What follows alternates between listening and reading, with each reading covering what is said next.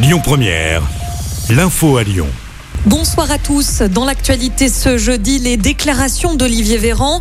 Il n'y aura ni confinement, ni couvre-feu, ni fermeture anticipée des commerces ou encore de limitation de déplacement, a affirmé le ministre de la Santé.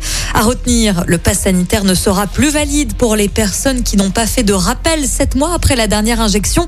On écoute Olivier Véran, le ministre de la Santé. Vous le savez, à compter du 15 décembre, le pass sanitaire pour les plus de 65 ans ne sera plus actif si le rappel n'a pas été fait dans un délai de 7 mois après l'infection ou après la dernière injection.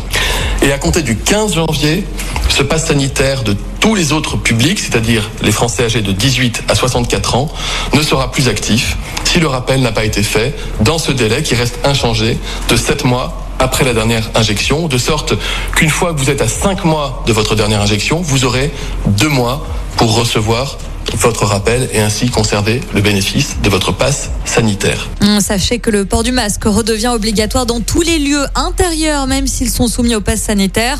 Mesure mise en place dès ce vendredi. Vous retrouvez toutes les annonces sur notre page Facebook. Euh, toujours à ce propos, la Haute Autorité de Santé recommande aujourd'hui que le rappel du vaccin soit administré dès 18 ans, 5 mois après la vaccination complète.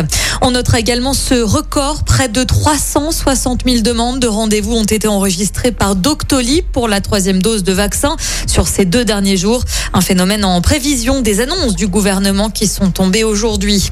L'actu, c'est aussi l'arrivée d'un nouveau président controversé aux commandes d'Interpol. L'organisation internationale de police criminelle basée à Lyon vient d'élire le général émirati Al-Rezi.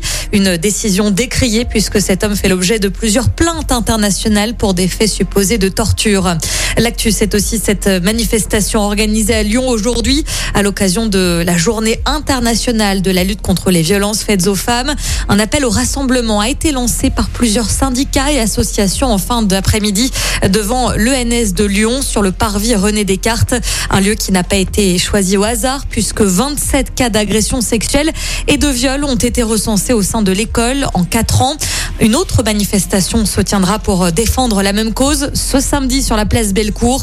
Tous les deux jours et demi en France, une femme est tuée par son conjoint ou son ex-conjoint. Beaucoup plus léger, il y a du football à suivre ce soir. L'OL joue en Ligue Europa sur la pelouse de Brondby. Un match sans enjeu puisque les Lyonnais sont déjà qualifiés pour les huitièmes de finale. L'OL est assuré de terminer premier de son groupe.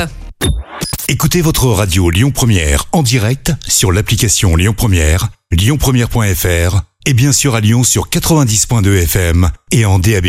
Lyon Première